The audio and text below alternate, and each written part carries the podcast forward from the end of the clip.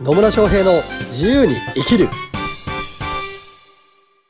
はい始まりました。記念すべき第二回2回ですおねめでとうございます。はいありがとうございます。なんて言ったってね第2回も1回しかないですからね。ね。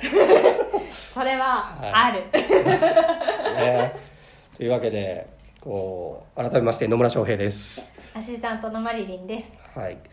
まあこのね音声では「自由ってなんだろう?」みたいなねテーマにお話をさせていただいているわけです、まあ、特にこう起業をしたいとか自分のやりたいことをビジネスにしたいっていう方、まうん。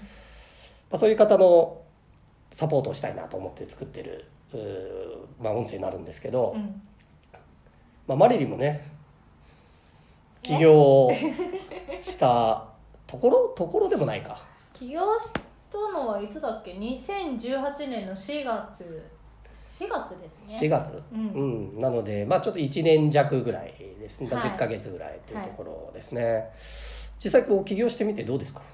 起業してみて、うん。最初は本当にうまくいかなくて。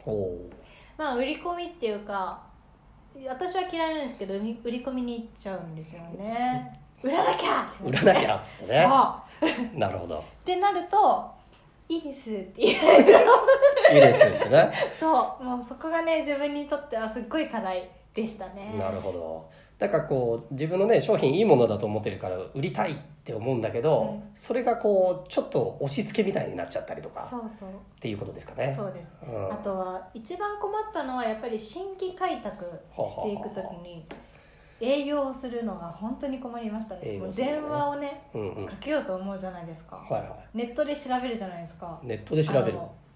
なんだっけターゲット。をはいはいはい。ネットで調べて電話いざ電話かけようとするじゃないですか。押せねえなダイヤル まあありますよね。どどうしよう。私何者なんだろうみたいな。はいはいはいはい。そっからちょっとまあいろいろね手こずってましたけどね。なるほどね、はい。まあ、最初の頃は結構そういうところで悩むかもしれないですよね。そうですね。うん。どうやって営業したらいいのかとか、うん。そもそも自分をどうやって売ったらいいのかみたいなね。そうそう。そう。だって企業とかに勤めてる時はもう企業の名前があるからブランもうそれがブランドであるから、はいはいはい。言っちゃえばすぐ分かるじゃないですか相手は、はだけどまず自分を知ってもらってないから独立したらね、うんうんうん。だから電話かけた時になんて言おうかなみたいな。うん。ね。ね。そうなりますよね、うん。そうここがね結構ポイントになるかなとは思うんですけど結局自分が何者なのかが分かってないとう、ん。売ろうと思っても売れないですよね。そうですね。うん。どうしたら分かるんですかね。どうしたらわかるか。まあおすすめしてるのは、まあ、うん。そもそも何やりたいかっていうところを明確にすることはおすすめはしていますね。ううんんとまあ、私がサポートさせていただいている方の中には事業の方とか、まあ、なんとかコンサル、まあ、IT のコンサルだったりとか、うん。まあ、恋愛コンサルの方とかね、うん。まあ、コーチの方とかいろいろといらっしゃるんですけど、まあ、そもそも何何何したいと思ってその資格だったりとかスキル身につけたんですかっていう話ですよね、でちなみにマリリンの場合は、まあ、コーチングやってるわけじゃないですか、うんはい。なんでそのコーチングをやろうと思ったんですか？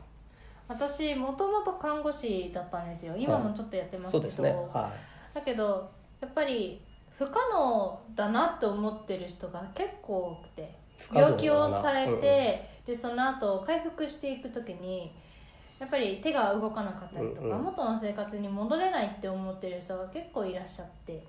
だけどいや戻れるんじゃないみたいな。戻れるんじゃないみたいな。そう。なるほどね。思ってでいろいろその病院にいる人たちにコーチングしてたら結構手が動いたりだったりとか、はいは半半月間寝たきりの人がなかなか立てないんですけどおばあちゃんとかだともう筋力落ちちゃって、うんその人がコーチングやっただけで立ったりとかすごくなんか半年間立てなかった人が立てたり。そすごいですね。うそう。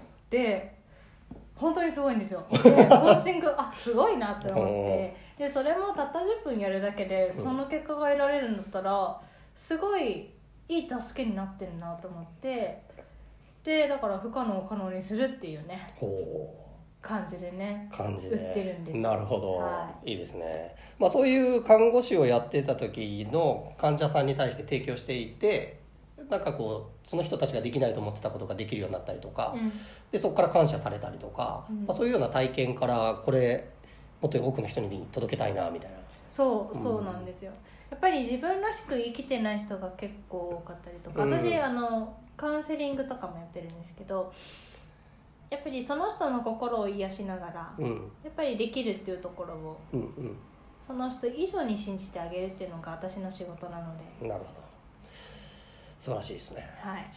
なのでそういった何かしら思いがあって多分うんビジネスね起業とかってされると思うんですよね、うん。まあ私の場合最初の頃はあの自分自身がマーケティングとかセールスやってて中小企業でいいものを持ってる会社さんの売上アップのお手伝いできればなというふうに思って、まあ、そもそも起業したっていうのがうん。あります、まあ、今はちょっと中小企業っていうよりも、うんまあね、アシスタントのマリリンもそうなんですけど個人でビジネスやりたい方 本当自由に生きたいっていう人たちのサポートっていうところで、まあ、個人の起業家の方をサポートさせていただいてるんですけど、まあそれもですね結局自分自身が自由が好きなんですよ。なるほどまあねそうだよね。だってね バックパッカーでしたからね。まあまあ元バックパッカーで、あの5年ほどバックパッカーをやっててですね50カ国ぐらい放浪してたという経験がすありまして。ごいですよね。1年10カ国ですよ。本当ですよね。いろいろ行きましたからねうん。本当に。でそういうバックパッカーの経験していると本当いろんな国でいろんな文化に触れていろんな人たちとかいろんな人生に出会うわけですよね、うん。でそうなってくるとああなんかいろんな生き方あっていいんだなっていうのがうん。もう実体験として思うわけですよ。うん。でそうすると自分のやりたいことを仕事にしてで多くの人になんか喜ばれてね。うん。で自分自身も豊かになれるんだったらこんないいことはないんじゃないかと。うん。だからやりたいことをやる人を増やしたいなっていう思いから今この仕事をさせてもらってるわけですよ、すごい本当にいい仕事だと思います。そうですね。なのでまあ本当専門家の方ってねいろんな人をサポートするわけじゃないですか、うん。まあ、事業の方もそうですしコンサルとかコーチの方もそうですけど、まあ、その人クライアントさんあるいは企業をなんか成長させたりとかうん。いい結果をね提供したりっていうような方々になるのでその社会にいろんな価値を提供できる人たちうん。がいてでただそこで起業したけど売れないっていう状態だと。結局いいもの持ってたとしてもその価値提供できないわけですよね、あるある。うんそうそう。なのでそういった方々せっかくいいもの持ってるのに、うん。売り方を知らないっていうがために社会に価値届けられないのは本当社会的損失だなっていう思いがあるので、うん。まあ、そういう方のねサポートをさせてもらってます。でその中で一番最初、まあ、ちょっと話戻りますけど結局自分が何者なのかっていうところは、やっぱね情熱が乗ってるって重要だなと思うんですよ、そうですね。なんか情熱と感情が乗ってたら、うん。絶対何があっても折れないんですよね、うんうん、そうなんです。だからただ単に資格を持ってるからとか、うん。なんかこれ儲かりそうだからっていうふうにやっているとなかなか相手もねなんか売り込まれてるな感がうん。出てきたりして買ってもらえなかったりっていうのがありますよね、そうですね。私最初そうでした。そうそう。これ儲かりそうだから売ろうっていうと相手もねあの分かるんですよね、うん。うん。直感的にはこの人はなんか自分のために自分の売り上げを上げるために売ってきてるんだなっていう人なのか、うん。自分のことを本当に思って助けようと思ってこれを提供しようとしてくれる人なのかっていうのは直感的に分かりますようね、んわかりますね。そうそう。よくねフェイスブックとかであるんですよね。Facebook とかで。フェイスブックとかで。気になりますか？はい気になるんで。えどういうことですか？それちょっと第3回目にちょっと、ね、あじゃあ分かりました、はい、じゃあそれを第3回目にね、はい。置いておきますけど、まあ、結局相手のためにしっかりと何ができるのかっていうところが一番重要かなと思います。でそのためには自分自身がやっぱり情熱を持ったり志持って、ね、できるうんことをまずビジネスとしてするっていうのが大切かなというふうには思いますそうでね。すねであこういうふうなことで困ってる人たちに対してうん。私はサポートをしたいんだ、こういう解決策こういうソリューションを持ってサポートしたいんだっていう思いがあれば、まずそこで自分自身の軸ができますね、うん。うん、ビジネスに対しての軸。私の場合はそういった、まあ、実績とか経験がないっていう事業コーチコンサルタントという専門家の方にしっかりとそういう実績や経験がなかったとしてもビジネスがうまく回る。その仕組みを提供したいと思ってやってるわけですね。いやね実績はねどこ行っても重視されるからね。そこがネックになっちゃうと動けなかったりねしますから。そうなんですで実際には本当に情熱を持ってその人たちのその目の前にいる人のために役に立とうというふうに思ったのであれば、仮に実績が、まあ、なかったとしてもですよ。うん。思いで相手はその共感したりとかうん。感動してくれたりして、じゃあお願いしますって言ってもらうことも可能なんですよね。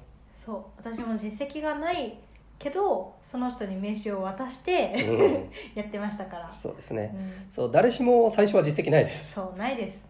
ただし、えっと、そのビジネスとしての実績はないかもしれないですけどこれまで生きてきた人生のさまざまな経験だったりとか、うん。あるいは、まあ、勤めてた時も含めて何かしら学んだことだったりとか、あ困難を克服したことだったりとかチャレンジして成功を収めた経験ってあるわけじゃないですか。ありますね、うん。だからそれを伝えていくあるいは届けていくことができればだだってそのそれをそのね経験とか知識とかがない人からすると、う絶対サポートになるわけじゃないですか。だからそこは自信を持ってねあ自分はこのこういうふうに困ってる人たちのためにこれを絶対提供してこの人たちの役に立つんだっていう強い思いを持って接していただければ実績がない状態からであったとしてもその思いは相手に伝わりますしあこの人とだったら一緒にできるな。